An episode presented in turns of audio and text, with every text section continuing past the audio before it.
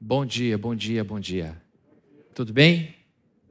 Ótimo. É bom estar com vocês aqui presentes. É bom estar com vocês em casa também. São muitas e muitas e muitas pessoas em casa nos assistindo e eu fico muito grato a Deus por cada pessoa que aparece pela primeira vez em nosso canal, que conhece a gente e tem esse momento especial com Deus. A gente investe muito em vários sentidos para que você receba a melhor transmissão possível.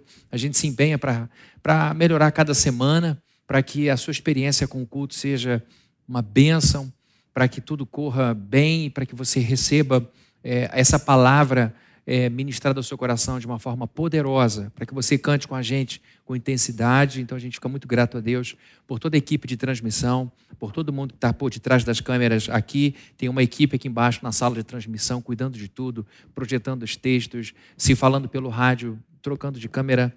Tudo isso é um imenso trabalho feito por um grupo querido de pessoas, assim como o pessoal do áudio, que está lá com o Álvaro também, fazendo toda a transmissão do som. São duas transmissões de som, de som para quem não sabe. Uma é uma equipe que faz aqui do nosso ambiente, e a outra transmissão é a que vai para a televisão, que vai para o YouTube. Então, isso é um trabalho difícil, que graças a Deus é feito porque vocês têm investido, porque vocês também têm é, nos ajudado a chegar a esse resultado. A gente vai melhorar muito, se Deus quiser. Queridos, vamos abrir nossa Bíblia, vamos ligar nossa Bíblia, que agora, né, a gente liga a Bíblia. No livro de Gênesis, capítulo de número 45, nós vamos ler do verso 1, é uma leitura um pouco mais extensa hoje, até o verso 15. A gente tem ficado com textos de José, porque é uma biografia muito grande, e a gente acaba ficando vendo os textos ao longo da, da mensagem, mas hoje faremos diferente. Nós vamos ler a passagem, depois eu venho aqui falar de novo dessa passagem. Gênesis capítulo número 45, vamos do verso 1 ao verso 15. Diz assim: A essa altura, José já não podia mais conter-se diante de todos os que estavam ali, ali estavam, e gritou: Façam sair a todos. Assim, Ninguém mais estava presente quando José se revelou a seus irmãos. Ele se pôs a chorar tão alto que os egípcios o ouviram e a notícia chegou ao palácio do Faraó. Então José disse a seus irmãos: Eu sou José, meu pai ainda está vivo. Mas os seus irmãos ficaram tão pasmados diante dele que não conseguiam responder-lhe. Cheguei mais perto, disse José a seus irmãos. Quando eles se aproximaram, disse-lhes: Eu sou José, seu irmão, aquele que vocês venderam ao Egito. Agora, não se aflijam, nem se recriminem por terem me vendido para cá, pois foi para salvar vidas que Deus me enviou adiante de vocês. Já houve dois anos de fome na terra, e nos próximos cinco anos não haverá cultivo nem colheita. Mas Deus me enviou à frente de vocês para lhes preservar um remanescente nesta terra e para salvar-lhes a vida com grande livramento. Assim, não foram vocês que me mandaram para cá, mas sim o próprio Deus. Ele me tornou ministro do Faraó e me fez administrador de todo o palácio e governador de todo o Egito. Voltem depressa a meu pai e digam-lhe: Assim diz o seu filho José: Deus me fez senhor de todo o Egito. Vem para cá, não te demores. Tu viverás na região de Gozen e ficarás perto de mim. Tu, os teus filhos, os teus netos, as tuas ovelhas, os teus bois e todos os teus bens. Eu te sustentarei ali, porque ainda haverá cinco anos de fome. Do contrário, tu, a tua família e todos os teus rebanhos acabarão na miséria.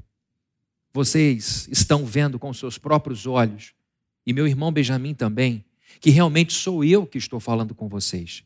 Contem a meu pai quanta honra me prestam no Egito e tudo que vocês mesmos testemunharam, e tragam meu pai para cá depressa. Então ele se lançou chorando sobre o seu irmão Benjamim e o abraçou, e Benjamim também o abraçou chorando. Em seguida, beijou todos os seus irmãos e chorou com eles. E só depois os seus irmãos conseguiram conversar com ele. Só até aqui, vamos orar? Deus bendito, quanta coisa maravilhosa nós encontramos na história desse homem, filho seu. E nós acreditamos, ó Deus, que o Senhor tem muito a nos ensinar através da biografia desse teu servo. Te pedimos em nome de Jesus a tua bênção para que essa exposição siga o teu trajeto, o seu caminho que essa exposição siga a tua vontade para esse povo que assiste nesse momento, aqui presencialmente, ou em casa, ou no trabalho, ou enquanto faz exercício. Que em nome de Jesus essa mensagem chegue na hora certa, para a pessoa certa, e que no nome de Jesus essa palavra seja disseminada nos quatro cantos desse planeta, porque o Senhor, meu Deus, é digno de ser conhecido, Sua palavra é digna de ser acolhida em nosso coração. A Tua palavra é luz para o nosso caminho, lâmpada para os nossos pés. É a Sua palavra, Deus, a Bíblia, que nos instrui e nos dá sabedoria para vivermos neste mundo, para vivermos com as nossas famílias, para tomarmos nossas decisões, para fazermos tudo que glorifica o Seu nome. Nesse momento eu te peço que o Senhor abençoe o vaso que vai transmitir a mensagem para que seja abençoado por ti e que o Senhor abençoe os vasos que vão receber a mensagem, para que tudo seja, Senhor, conforme a Sua vontade. Em nome de Jesus, Tu és o dono dessa igreja, do universo, então faz de nós o que o Senhor quer. E cremos que nós todos somos absolutamente únicos e obras das Tuas mãos. Em nome de Jesus nós oramos. Amém. Amém. Queridos, é, nesse momento de pandemia aí que a gente está vivendo, a Netflix se tornou uma grande companheira, né? Sim ou não? Tem gente que fez assim, ó. É sinal de que é vício. Isso aqui é vício. Brincando. Mas a Netflix, a Amazon, Apple TV, essas, esses streams todos serviram de grande, é, de grande companheiro na nossa jornada por essa pandemia terrível. E eu e Viviane, a gente fica, às vezes, esgota, né? Um testemunho. Às vezes esgota, não tem mais o que a gente vê e a gente vai para aquilo que é a segunda opção. Às vezes a gente já está na quarta opção. Vamos ver isso aqui, não tem mais o que ver, a gente já fez tudo que tinha que fazer, ninguém está ali jogando tempo fora. E aí a gente começou a ver uma série de séries mexicanas, séries latinas, e aí eu fiquei comparando com as séries muito boas que eu vi que eram do norte da Europa. E uma coisa que sempre me chamava atenção nas séries do norte da Europa, Dinamarca, Suécia, era a frieza das pessoas. Eu me lembro de uma série de um investigado, uma série policial muito boa, não vou lembrar o nome, acho que era Borderline, acho que é essa. Borderline, muito boa, né? E o, tem uma hora lá, fazer um spoilerzinho para você, rápido, básico, mas é um spoiler do bem. É, a filha da, da atriz lá é presa, uma adolescente é presa.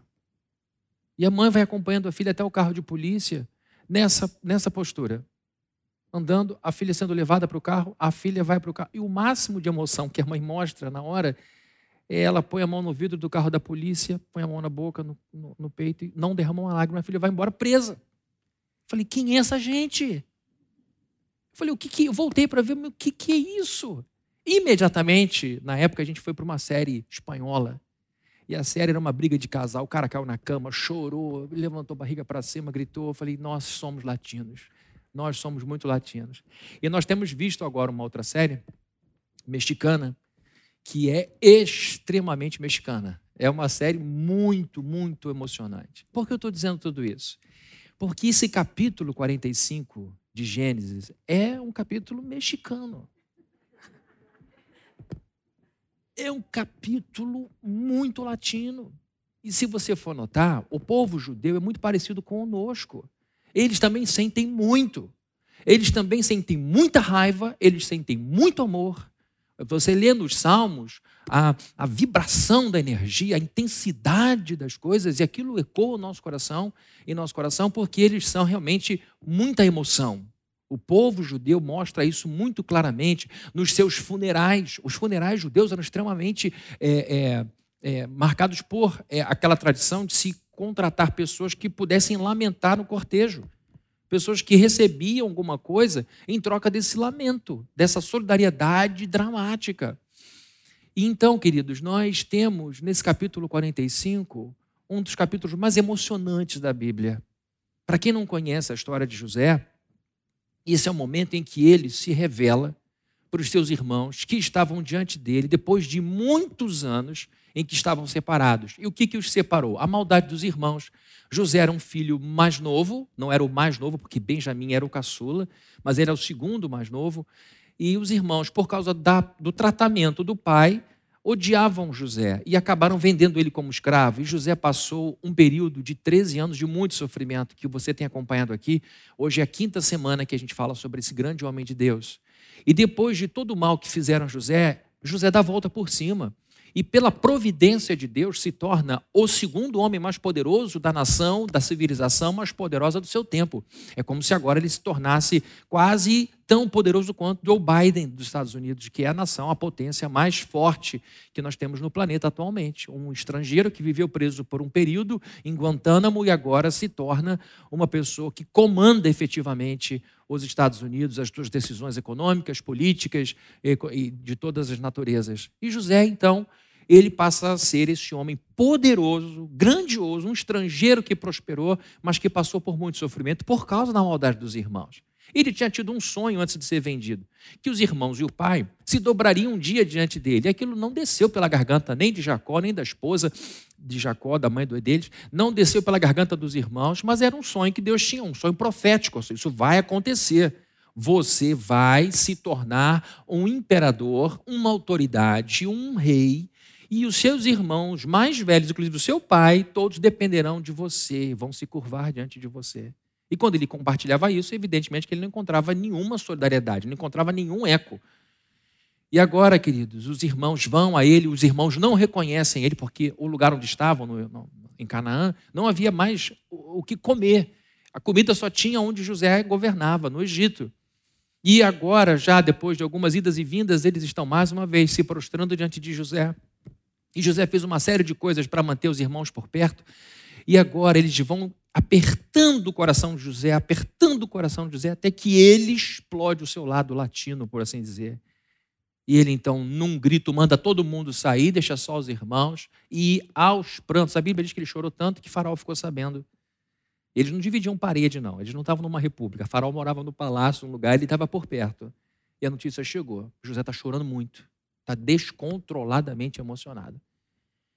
E ele então se revela dizendo: Eu sou José, o irmão de vocês, que vocês venderam. Os irmãos não conseguiram responder a pergunta que ele fez: Papai está vivo? Eles, eles demoraram. Lógico, queridos. Se fôssemos nós, demoraríamos por um monte de razões. Mas o texto que eu acabei de ler para vocês e com vocês fala de um momento muito emocionante. Momento em que um homem muito poderoso, muito poderoso, estava debaixo de emoções muito poderosas, emoções muito poderosas. E queridos, nós temos visto aqui esse homem que nos serve de arquétipo, de modelo humano, nós temos visto nele uma série de é, é, é destaques que vão modelando ou devem ou deveriam modelar a nossa vida. Né? Eu tenho falado de modelagem, porque modelagem é uma coisa que a gente faz desde pequeno, desde que nasce. A criança aprende a andar modelando-se na criança que já anda, no adulto que anda. A criança aprende a segurar o garfinho modelando a maneira como os pais seguram o garfo. Então a gente aprende isso jogando bola, andando de bicicleta e sendo gente. Nós olhamos para destaques, nós olhamos para pessoas e dizemos: eu quero ser como ele, eu quero ser como ela, eu quero ter o que ela tem, eu quero ser o que ela é, eu quero chegar onde ele chegou. Modelagem. A gente modela o tempo todo. E o nosso modelo maior é Jesus Cristo. A gente olha para ele e diz: Eu quero ser como ele. Mas ele é tão generoso que ele permite que outras pessoas sirvam também de modelo, porque todos os modelos que encontramos na Bíblia apontam para ele. Apontam para ele. Então nós estamos usando José como arquétipo. O arquétipo é algo que pode ser reproduzido, alguém que pode ser reproduzido. Então nós temos em José um, um excelente modelo de florescimento. Por que eu estou dizendo isso? Porque a pandemia fez muito casamento definhar. A pandemia fez muito relacionamento entre amigos definhar, fez empresas definharem, fez pessoas sozinhas definharem. Um desafio enorme que se abateu de maneira impiedosa sobre o grupo de mais vulnerabilidade, pessoas com mais de 60 anos. Como foi difícil para essa faixa etária ter que, de uma hora para outra, ter que administrar uma vida de solidão, não poderem ficar perto de neto, perto de filho, terem que ficar isolados às vezes dentro de casa. Isso definhou muita gente, isso tem sido um desafio enorme. E o nosso tempo de crise nos leva a tomadas de decisão. É isso que crise significa. Crise significa um momento difícil. E quando a gente pensa em crise no grego, é um momento de decisão difícil, é um momento oportuno para a decisão. Então, a gente tem diante de nós uma crise que nos leva a uma escolha. Ou vamos definhar ou vamos florescer. A gente já sabe o que você quer, por isso que você está aqui assistindo esse culto e está aqui presente. Todos nós queremos florescer. Eu perguntei semana passada e vou perguntar de novo, espero eu terminar para você não passar vergonha. Quem aqui pode levantar a mão tem o sonho de definhar como ser humano? Ninguém. Ninguém. Quem aqui quer definhar? Ninguém quer definhar. Não é natural, não é normal que uma pessoa queira definhar somente quando está num quadro péssimo de saúde mental. E a pessoa não está no seu estado normal. Ela está doente e por isso quer definhar. Então, querido, nós estamos orando por um homem que floresceu, um homem que tinha tudo para definhar. E ele floresceu por algumas razões, já vimos aqui. Ele floresceu porque se manteve positivamente ativo. Não vou pregar de novo, está lá na primeira parte. José floresceu porque soube administrar seus estados emocionais. Queridos, é aqui que muita gente perde a batalha, eu vou falar um pouco sobre isso aqui. Ele, ele floresceu porque soube se manter positivamente ativo. A inatividade gera depressão, a inatividade, falta de objetivo, gera falta de rumo, falta de roteiro, falta de rota, e isso deixa você desgovernado. José floresceu porque soube administrar seus estados emocionais. Ele floresceu porque soube tomar decisões certas. Semana passada vimos que José floresceu porque se manteve como uma pessoa livre, porque foi amigo de Deus, íntimo de Deus e se manteve livre. E uma pessoa livre liberta os outros, tá? Só para vocês saberem disso. Pessoas livres liberam os outros. Ele, amém. Ele olha para os irmãos e diz o seguinte: não fiquem tristes por terem me vendido, porque Deus me enviou para cá. José abriu a porta da culpa e disse: vocês não precisam ficar presos mais. Eu estou livre. E vocês também estão livres. Deus está acima de tudo. Pessoas livres libertam os outros. Pessoas oprimidas oprimem os outros. Pessoas escravizadas escravizam os outros eu estou preso, ninguém pode ter felicidade, ninguém pode ficar livre. Aí vai aprisiona todo mundo. Eu não fui próspero, não fui feliz, ninguém pode prosperar aqui. Pessoas oprimidas oprimem, pessoas presas, escravas, escravizam, prendem. Pessoas livres liberam. Eu sempre digo isso. Lá em casa, a regra é: amor funciona com a janela aberta. Quer voar, voa. Sente saudade, volta. O amor não usa corrente. O amor não parafusa, não cola. O amor solta. O amor faz florescer. O amor faz você crescer. E aqui vemos José florescendo porque se manteve como uma pessoa livre. E hoje nós veremos, com a ajuda do Senhor Jesus, que está aqui conosco, que José floresceu porque ele soube proteger a sua mente. Eu vou adiantar algo que eu vou falar lá para as 4h15 da tarde. Os sentimentos são filhos dos pensamentos. Guardem isso. Aqui, eu estou usando um gráfico de última geração. Acabei de atualizar agora de manhã. Os sentimentos são filhos dos pensamentos. Você sente o que a sua mente manda você sentir. Isso é poderoso poderoso e você pode comandar o que pensa. Isso vai afetar o que você sente. Isso vai mudar muito a qualidade de vida que você tem pela frente. José floresceu porque soube proteger a sua mente. Como eu disse, esse capítulo 45 é com certeza um dos mais emocionantes de toda a Bíblia. A gente tem os momentos emocionantes da Bíblia e com certeza a gente tem nesse capítulo 45 um momento de muita emoção. Esse momento emocionante foi um campo fértil, preparado para o nascimento de muita mágoa. Gente, ali está José, o oprimido, o maltratado, o vendido, o escravizado, que foi feito preso por anos, encontrando com os seus malfeitores.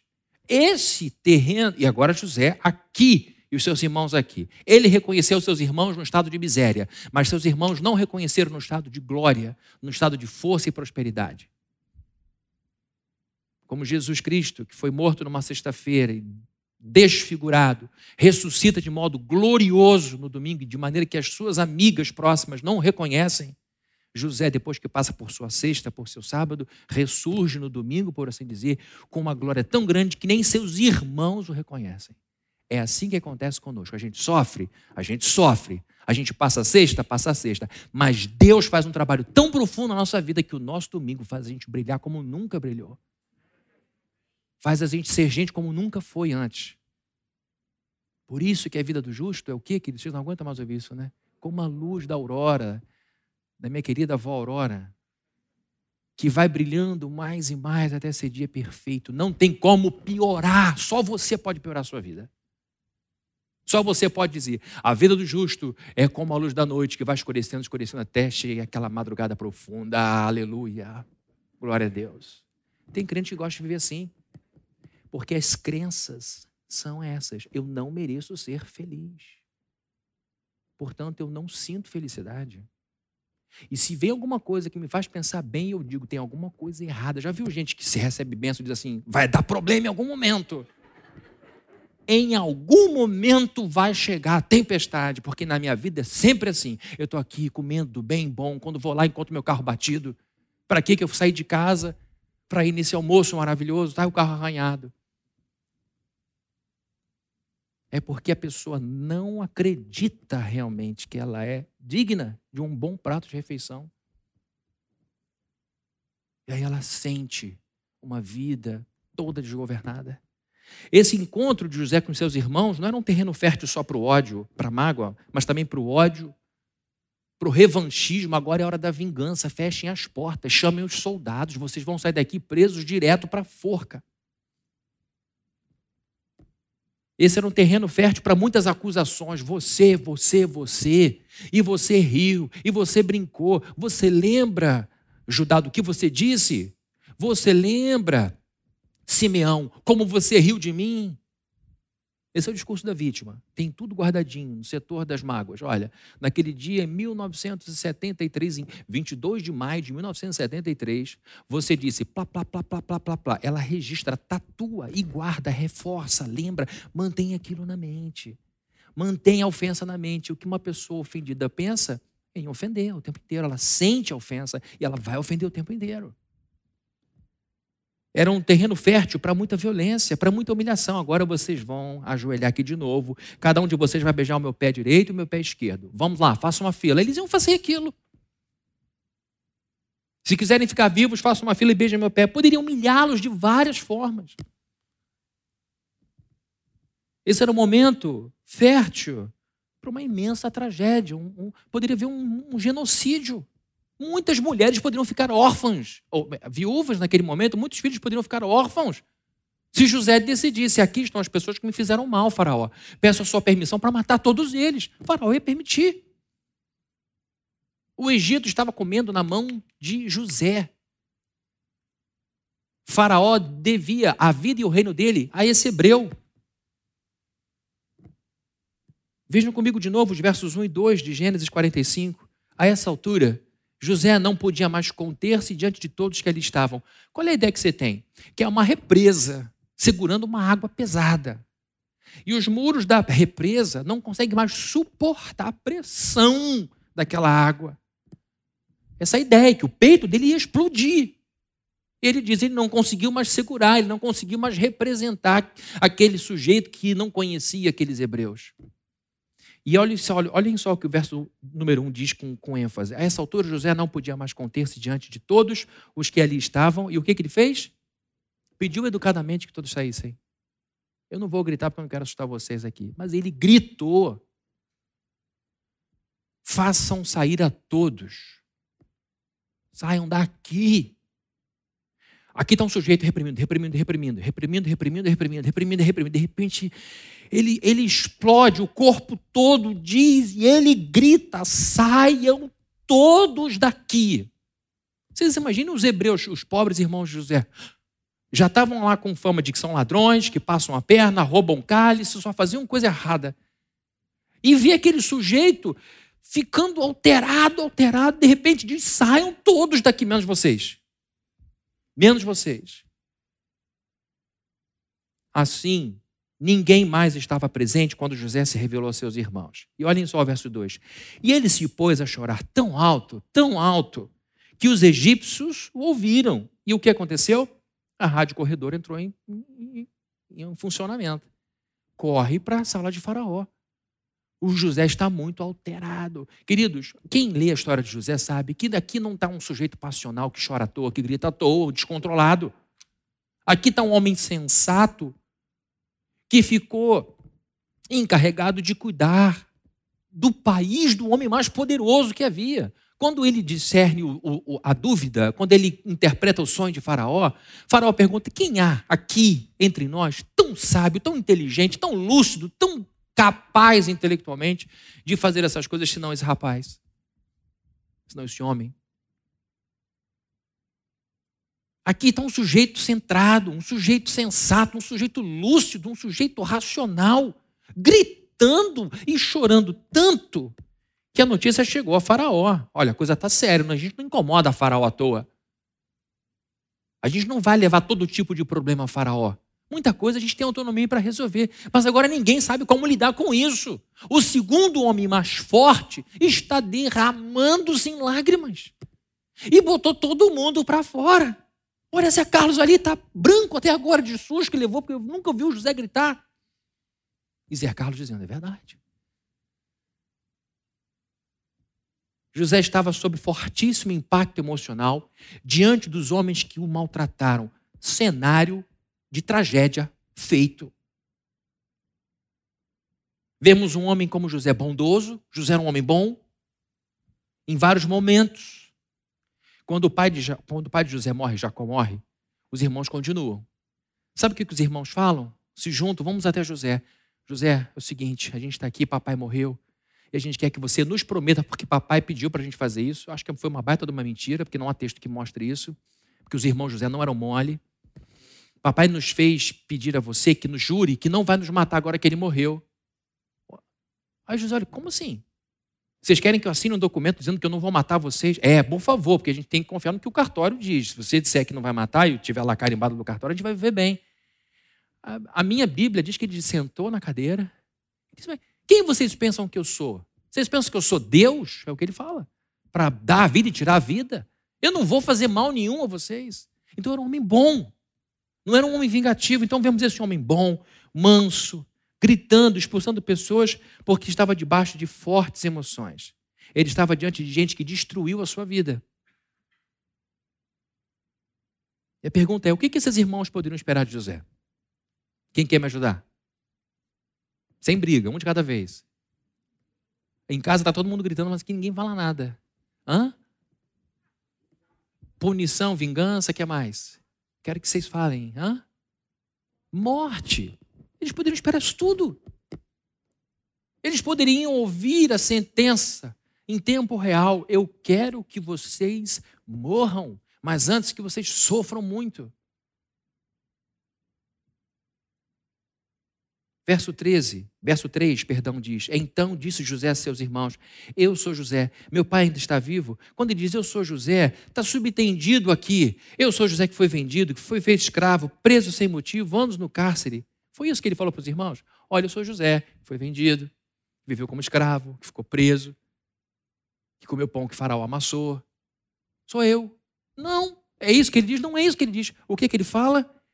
Verso 3. Então disse José a seus irmãos: Eu sou José. Palavra seguinte, pergunta seguinte: qual foi? Meu pai ainda está vivo. Isso aqui, queridos, se passa direto, sem a gente notar, a gente perde uma rica informação sobre esse sujeito que nos serve de modelo. Está ele aqui, sendo maltratado, diante dos seus algozes, diante de quem fez mal. Ele poderia ter feito tudo aquilo que eu já falei que ele poderia ter feito de ruim. E agora, aos prantos, sob forte impacto emocional. E nesse momento a gente não tem muito filtro, a gente fala mesmo o que está ali no coração. Quando a gente está de cabeça quente, a gente sai soltando tudo. E o que, é que ele solta de cabeça quente? O que, é que ele solta? Saudade, amor, desejo de reencontrar uma pessoa que ele amava tanto. Ele apagou os irmãos e perguntou: chorou, chorou, chorou, chorou, chorou. Aí maquiagem de farol cai toda, né? Na Record tem maquiagem, cai aquela, aquela coisa toda. Ele se, ele se limpa.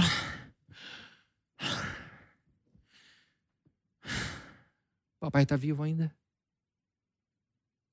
A Bíblia diz que os garotos, os homens, ficaram tão assustados que nem sabiam o que dizer. Acho que ficaram assustados porque perceberam o mal que fizeram, o medo que tinham, mas assim, não vai fazer nada com a gente? Mas e a gente? Meu pai ainda está. O que que essa pergunta que ele fez revela sobre ele, gente? O que que essa pergunta feita num momento como esse tendo a história que ele teve, aí a gente tem o conjunto da obra. O que que essa perguntinha solta tem de importante? Nada. Agora, o que que essa perguntinha tem no contexto, José? O que, que ela tem de importante? Muita coisa. O que, que ela revela? Primeiro, ela revela o que ele não tinha no coração. Não tinha ódio. Não tinha desejo de vingança. Não tinha amargura. Não tinha um futuro macabro visto agora para os irmãos. Agora vocês verão como é bom ser escravo aqui nessa terra. Nada disso. Isso não estava no coração dele. A minha pergunta, a pergunta que ele fez, me revela não só o que não estava no coração dele, mas revela o que estava efetivamente no coração dele: amor por seu pai. O amor pelo pai era mais forte do que a dor que ele sentiu. E seria uma idiotice eu dizer que ele não sentiu nada. Porque um dos nomes do filho, dos filhos que ele teve, Manassés, eu vou falar isso um pouquinho lá para frente. Eu ia falar uma brincadeira lá para dezembro, vocês já estão cansados das piadas. Então nada, só contei de outro jeito, vocês riram. Manassés, primeiro filho dele, Manassés.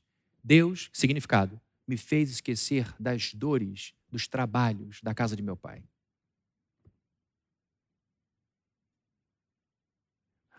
A dor existiu, mas havia agora muito mais saudade, muito mais amor do que dor.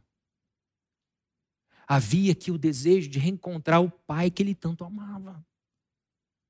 E isso foi mais forte do que qualquer sentimento negativo. Havia no coração de José amor por seu pai, saudade por seu pai e, acima de tudo, como a gente vai ver, amor e confiança em Deus.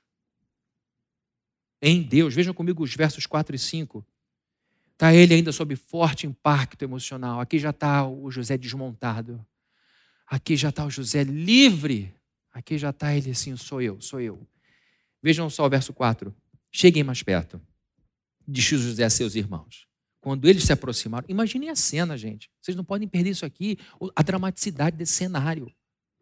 José super bem vestido, poderoso, com roupas que o identificavam com o faraó, cheio de força, agora desmontado. E ele volta a ser aquele irmão que andava em Canaã com eles ele volta a ser aquele menino que andava pelas, pelas fazendas do pai. E agora eles falam o mesmo idioma, porque José não usa mais o intérprete para ficar traduzindo egípcio para o hebraico. Ele agora fala hebraico junto com os irmãos. E os irmãos vão se aproximando e vão, cheguem perto, venham para cá. Disse José a seus irmãos. Quando eles se aproximaram, disse-lhes: Eu sou José. Guardem isso, tá? Seu irmão, aquele que vocês venderam ao Egito. Olhem só como ele confiava em Deus. Agora não se aflijam nem se recriminem por terem me vendido. O livre liberta. O livre liberta. Jesus sempre foi livre, por isso é o libertador dos libertadores. Na cruz, apanhando, crucificado, falou: Senhor, não puta esse mal aí, eles não sabem o que estão fazendo. Se o Senhor descer a mão, eu sei o que o Senhor é capaz de fazer com eles. Pedro vai lá, tenta tirar Jesus da, da situação. Peraí, não vai pegar. Não, pega a espada. Eu falei, Pedro, larga de ser bobo. Na minha Bíblia diz, larga de ser bobo. Você acha que se eu não pedisse ao Pai, não mandaria para mim legiões de anjos? Eu não preciso de você não, rapaz. Você não sabe nem usar a espada. Você cortou a orelha, mirou o pescoço, acertou a orelha. Se eu quiser, eu peço anjos ao Senhor e me protege. Eu preciso passar por isso, Pedro. O libertador dos libertadores libertava e liberta e libertará sempre, porque Ele é livre. Ele é livre. Pessoas livres libertam. Pessoas livres libertam. Agora, não se aflijam, nem se recriminem por terem me vendido para cá, pois foi para salvar vidas que Deus me enviou adiante de vocês. José floresceu porque soube proteger a sua cabeça ele foi juntando os pontos, ele foi vendo os nexos, ele foi trabalhando racionalmente, ele não permitiu que os seus sentimentos o guiassem de um lado para outro. Ele era tratado com justiça, mas não se entendia como vítima da vida. Ao invés disso, ele focava no que podia ser feito e assim mantinha a sua mente saudável. E agora, depois de muito tempo, ele chega a uma conclusão Não se aflijam nem se recriminem por terem me vendido para cá, pois foi para salvar vidas que Deus me enviou adiante de vós. Ele chega a uma conclusão racional, não sentimental. Sentimentos são filhos dos pensamentos e erra quem tenta consertar pensamentos com sentimento. É muito ruim. Eu sei como você tenta. Pastor, eu tentei sentir diferente em relação a fulano. Pastor, eu tento sentir de forma diferente em relação a fulana. Pastor, eu tento amar, eu tento colaborar, mas não consigo porque eu me vejo numa incoerência, eu me sinto hipócrita e não vou. E fica preso. Porque você deu aos sentimentos o lugar que é dos pensamentos. Eu não me sinto perdoado. Eu sempre me vejo como uma pessoa que fez besteira, e por isso, cada tropeção que eu dou na quina daquela mesa da sala, eu sei, Deus está me lembrando quem eu sou. Eu sei que a batida desse carro tem a ver com aquilo que eu fiz de errado. Eu não consigo me sentir amada. Eu não consigo me sentir amado. E é por isso que você atrai tanta gente ruim para sua vida, gente que não te ama, gente que não te respeita, porque na verdade é o que você acredita que você merece. Você não acredita que Jesus morreu na cruz por você para que você tivesse, pelos méritos dele, a liberdade de ter alguém que de fato amasse você, cuidasse de você, preservasse você. E você acha estranho quando um homem e uma mulher toma a sua briga e compra a sua batalha e diz: Eu estou do teu lado. Você diz: é estranho. Porque na verdade você acha que merece alguém que te humilha, alguém que te expõe, alguém que te envergonha. Aí você faz de tudo, destrói casamento, destrói relacionamento, destrói tudo. Porque a sua cabeça está debaixo dos sentimentos. Você ainda se sente como uma pessoa indigna, você ainda se sente como uma pessoa errada e você acha então que esse deve ser o tipo de pensamento que vai ocupar a sua cabeça.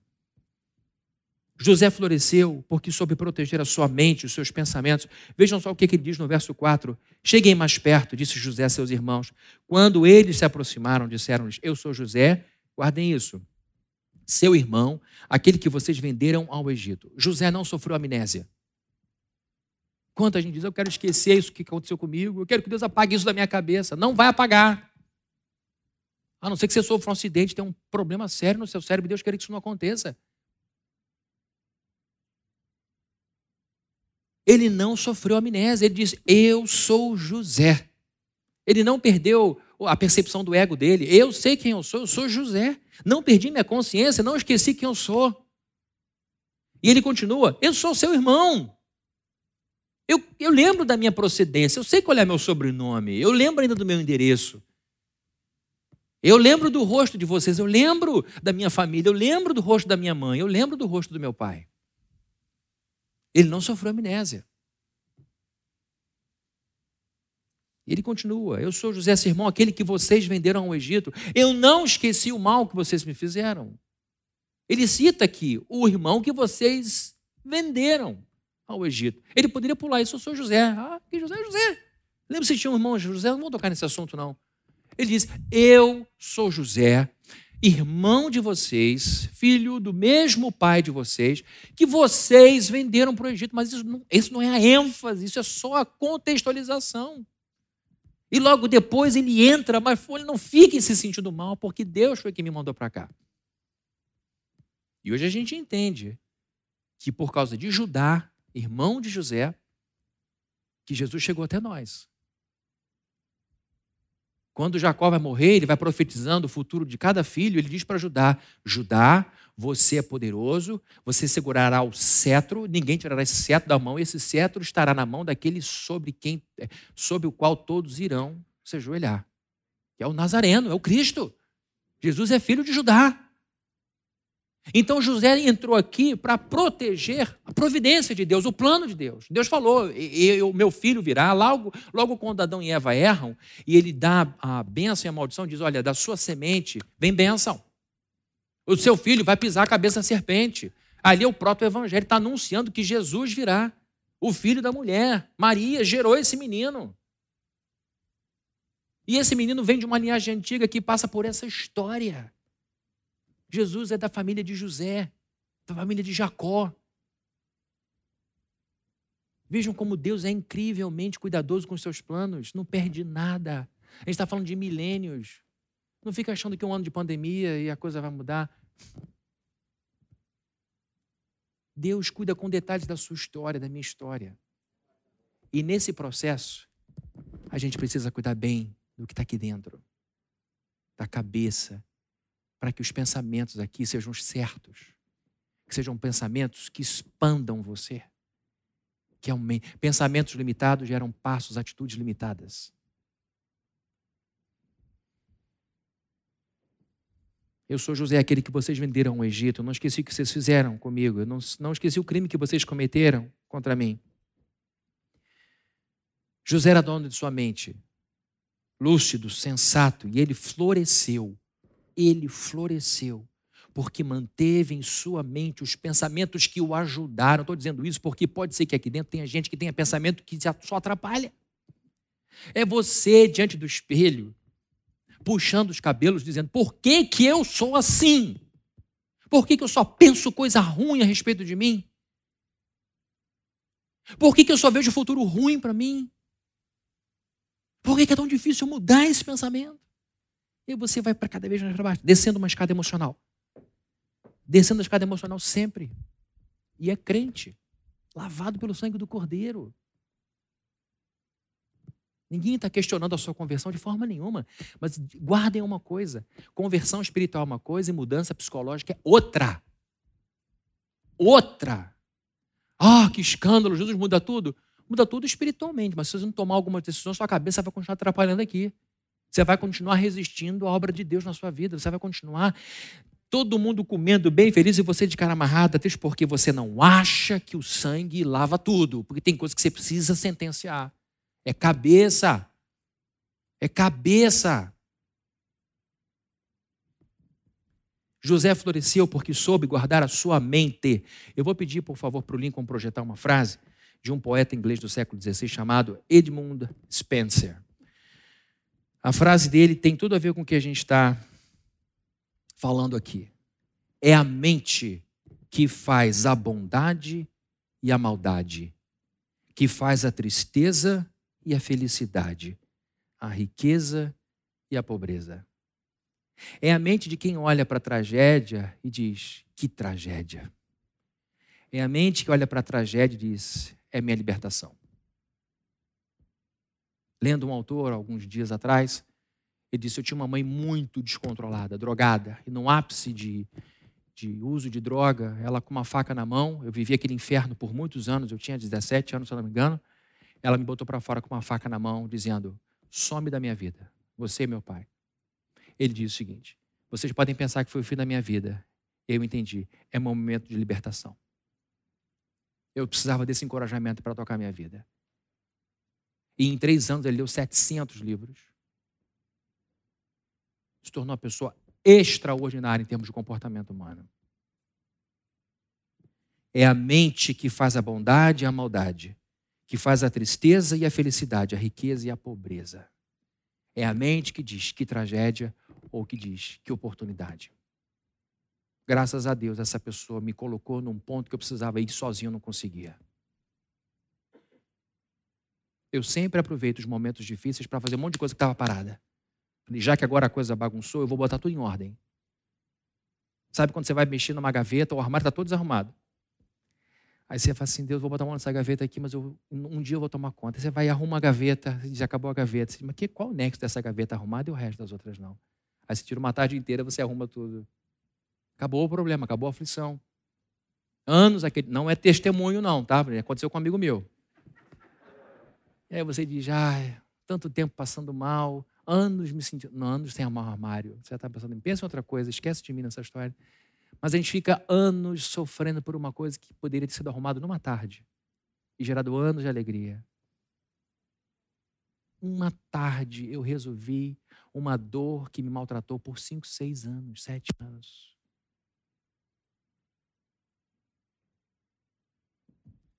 É a mente, é a mente confusa que gera confusão. É a mente lúcida que leva à luz.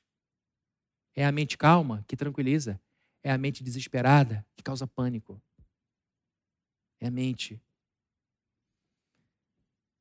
Citei o Edmund Spencer, mas eu quero citar um homem querido que a gente ama tanto, o apóstolo Paulo, que diz em Colossenses capítulo 3, versos 1 e 2. Pode projetar, por favor.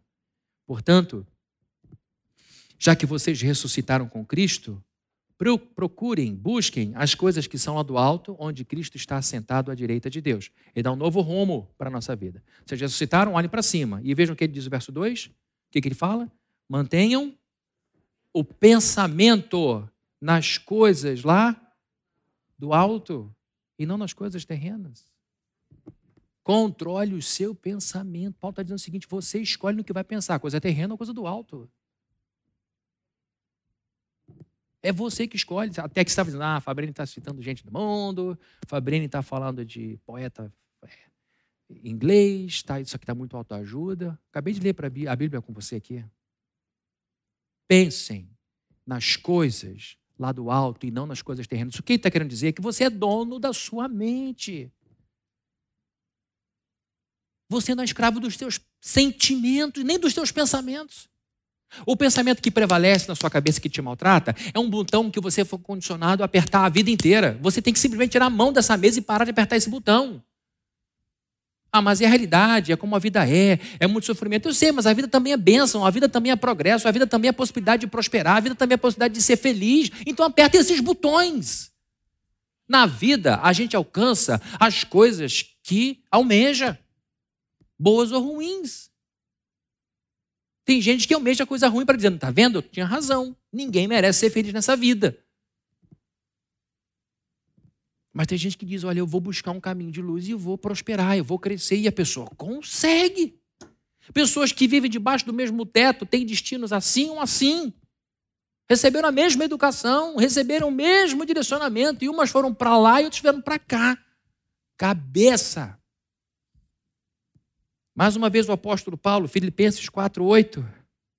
Finalmente, irmãos, tudo que for verdadeiro, tudo que for nobre, as coisas lá do alto, tudo que for correto, tudo que for puro, tudo que for amável, tudo que for de boa fama, se houver algo de excelente ou digno de louvor, o que, que é? Pensem nessas coisas. Pensem nessas coisas. Aqui está um homem que, no momento de êxtase espiritual, foi ao terceiro céu. Ir ao terceiro céu é entrar numa dimensão de mística com Deus que eu acredito que nenhum de nós aqui entrou. Uma pessoa que vivia, como ele falou para a igreja de Corinto, vocês ficam se gabando que falam em línguas? Eu falo muito mais do que todos vocês. O apóstolo Paulo era um homem extremamente espiritual. O apóstolo Paulo curou enfermos, ressuscitou morto. Mas era um homem que cuidava da cabeça. Um homem que entendia que são duas esferas diferentes a esfera do místico, a esfera do mistério, a esfera da unção, a esfera do Deus imprevisível, mas a esfera do humano, da responsabilidade com que se pensa. Tem gente que acha que quanto mais sofrer na mente, mais agrada a Deus. Tem gente que acha que ser santo é ser triste. Tem gente que acha que ser santo é ser miserável em todos os sentidos. Isso é uma teologia capenga. Isso é uma teologia deformada. Isso é uma teologia tetraplégica que você aprendeu e fica repetindo para você mesmo, para sua cabeça e sabotando uma vida maravilhosa. E o pior, que você sabota todo mundo que está perto. Porque ai do seu filho, ai do seu marido, ai dos seus funcionários, se mostrarem um Cristo vivo, alegre, feliz, próspero, etc, etc. Isso te ofende. Tem gente que fica ofendida quando vê um crente alegre. Chama de herético, chama de mundano, chama de superficial, vai julgando todo mundo. Por quê? Quem é preso, escravizado, oprime, julga. Mas quem é livre, está vendo, ó, não faz nada desonesto, está fazendo a coisa certa. É uma maneira de ver diferente, inclusive está melhor, está até mais jovial do que eu. O que aconteceu? Se olha no espelho. Vê se essa sua teologia está te rejuvenescendo ou não. Se isso está te destruindo, coisa boa não é. Coisa boa não é.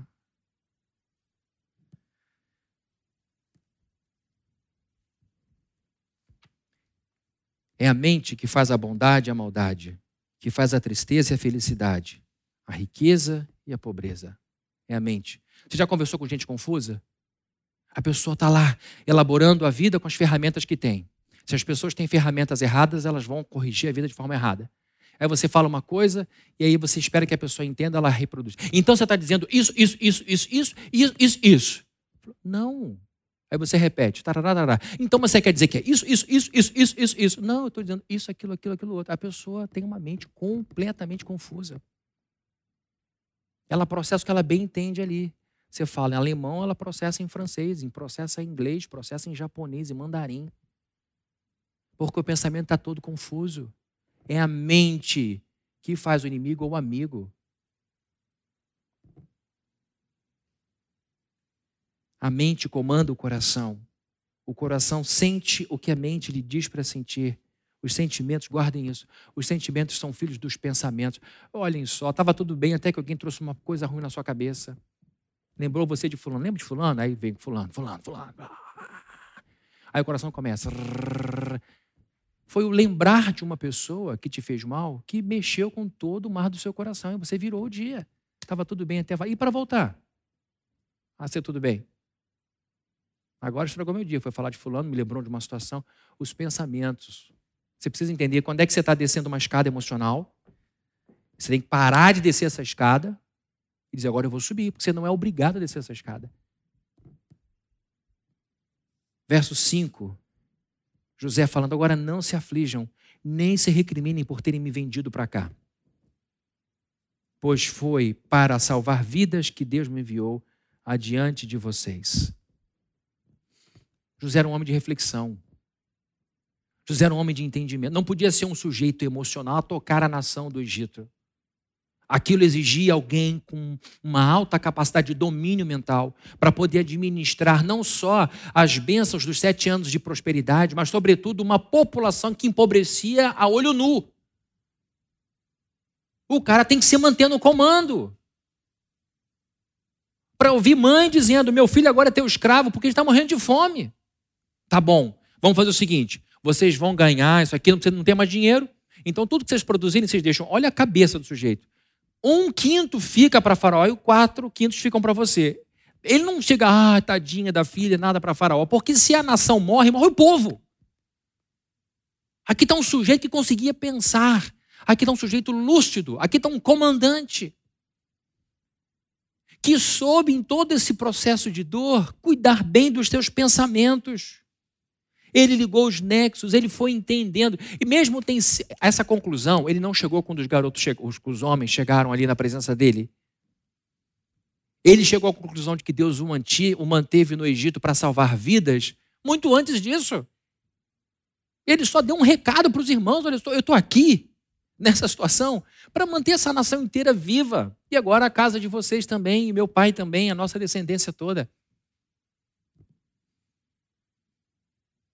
Semana passada eu disse que José se manteve, se floresceu, perdão, José, se, José floresceu porque ele se manteve íntimo de Deus.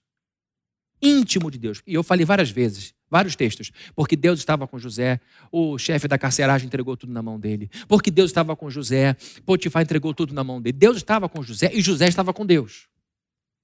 E porque tinha essa íntima relação com Deus, ele conseguiu refletir ao lado de Deus sobre os acontecimentos de sua vida. Como você está processando as dores que você está passando?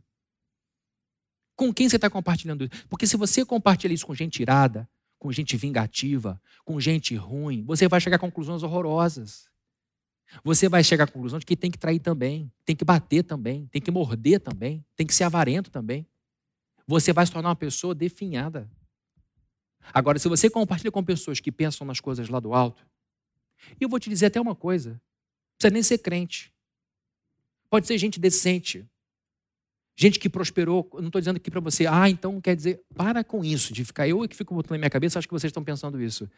Mas se você percebe que perto de você não tem um crente no momento, à disposição, converse com gente sensata, com gente que criou filho bem, com gente que criou a empresa bem, que cuidou bem da empresa.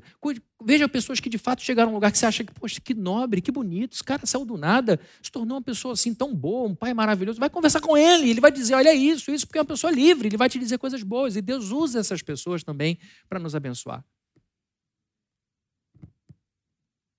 Porque era íntimo de Deus, ele conseguiu refletir melhor e salvar sua mente dos sequestros do ódio, da vingança, do revanchismo. Ele conseguiu se manter acima de tudo isso. Tem uma escritora que eu vou citar para vocês mais na semana que vem, chamada Edith Eva Egger, sobrevivente de Auschwitz, doutora em psicologia, 93 anos. Ela disse: Eu sou muito criteriosa com aqueles, com, com aqueles de quem eu sinto raiva. Aí você vê como assim? Porque quem fica, quem sofre sou eu. Então eu não vou ficar com raiva de qualquer pessoa. Vou, me perder por causa de alguém que nem faz parte da minha vida. Então eu sou muito criteriosa com, com relação às pessoas de quem eu tenho alguma raiva. E todo mundo tem raiva aqui, tá bom? A começar pelo púlpito da igreja do lado. E pior é que eu apontei para lá, tem a igreja aqui na esquina. Do outro lado lá. Você vai seguir minha mão aí, vai em algum lugar. Ninguém sente raiva, todo mundo sente raiva.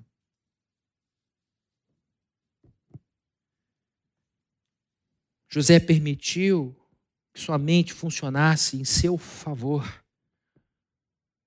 E ele não está tapando o sol com peneira, não. Ele falou: foi difícil, foi ruim, foi muito angustiante. Mas Deus queria preservar essa nação inteira. E quando ele vê os irmãos, Deus revela mais um capítulo. José, vem cá, vamos tomar um café. Ele, pois não, Deus. É, não era só das famílias egípcias que eu estava falando, não, é da sua família, José. Agora é hora de você chamar seu pai para cá, você ter alegria. A Bíblia diz que quando, quando chegou a notícia a Jacó, ele ficou fora de si. Disse, pai, eu tenho uma coisa para te contar. José não morreu naquele acidente, que era uma mentira. Ele está vivo, agora a gente vai se mudar para o Egito. A Bíblia diz que ele ficou como sem espírito. Ele diz: Eu vou logo porque eu quero ver meu filho antes que eu morra.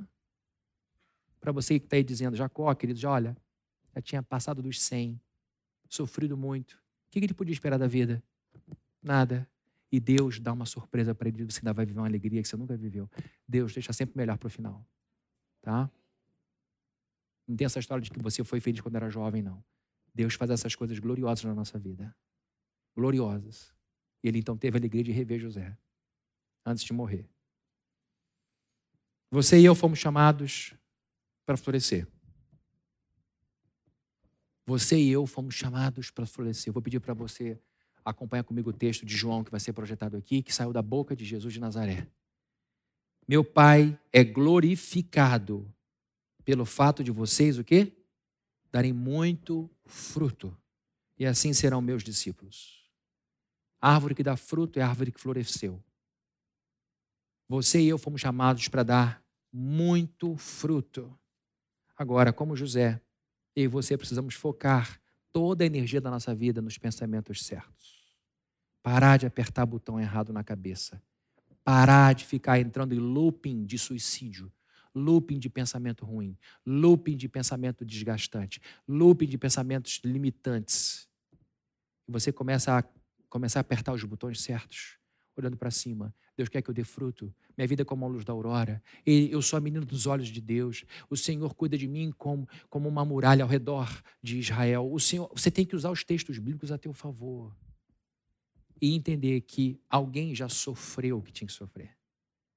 Alguém já foi ao inferno, por assim dizer. Você não precisa fazer, você está tentando ser o Cristo. Isso é soberba. Você está tentando ser o salvador de você mesmo através da sua dor, através da sua vergonha, do seu suplício, dizendo: Olha como eu sofro, o Senhor tem que me abençoar. Isso é pecado. Você tem que abrir mão disso e dizer: O Senhor já sofreu por mim. Acidente todo mundo sofre, sofrimento a gente escolhe se vai ter muito ou não que você possa focar os pensamentos certos, alimentar os pensamentos certos, andar com gente que pensa de forma certa, de escola de gente para baixo, de escola de gente que fala, ah, mas é minha mãe, para de ouvir mamãe. É meu pai, para de ouvir papai. É meu irmão, para de ouvir o irmão. Diminui. É meu amigo, sai dali. Se descola. Bota um fone no ouvido, faz alguma coisa. Você está com esse fone no ouvido, você não vai dizer porque vocês estão muito para baixo, vocês estão me arrasando.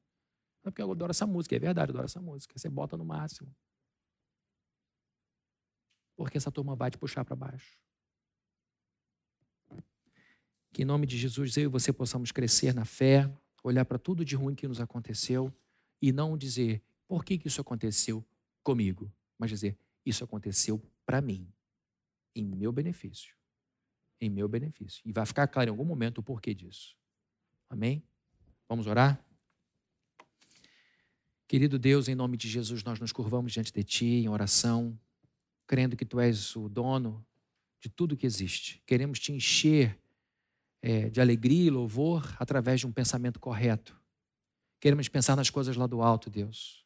Em nenhum momento, em nenhum momento da nossa vida, desse sermão também, falamos de coisas sem o Senhor, pensamentos que excluem o Senhor, pensamentos seculares, materiais, não. Queremos pensar nas coisas que são do alto, de onde o Senhor vem, de onde o Senhor nos traz essas coisas. Então, em nome de Jesus, eu te peço para que nós sejamos donos dos nossos pensamentos outra vez. Que o Senhor nos ajude a lidar com esses sentimentos tão ruins em nosso coração e que a gente entenda que eles estão ali, os sentimentos ruins, por causa dos pensamentos ruins que a gente alimenta e reforça. Que no nome de Jesus sejamos como José, que a gente olhe para todos os acontecimentos bons e ruins e que a gente entenda que eles seguem a estrada que Deus dirigiu para eles. E que no final todas as coisas vão cooperar para o nosso bem. Tudo, tudo, tudo.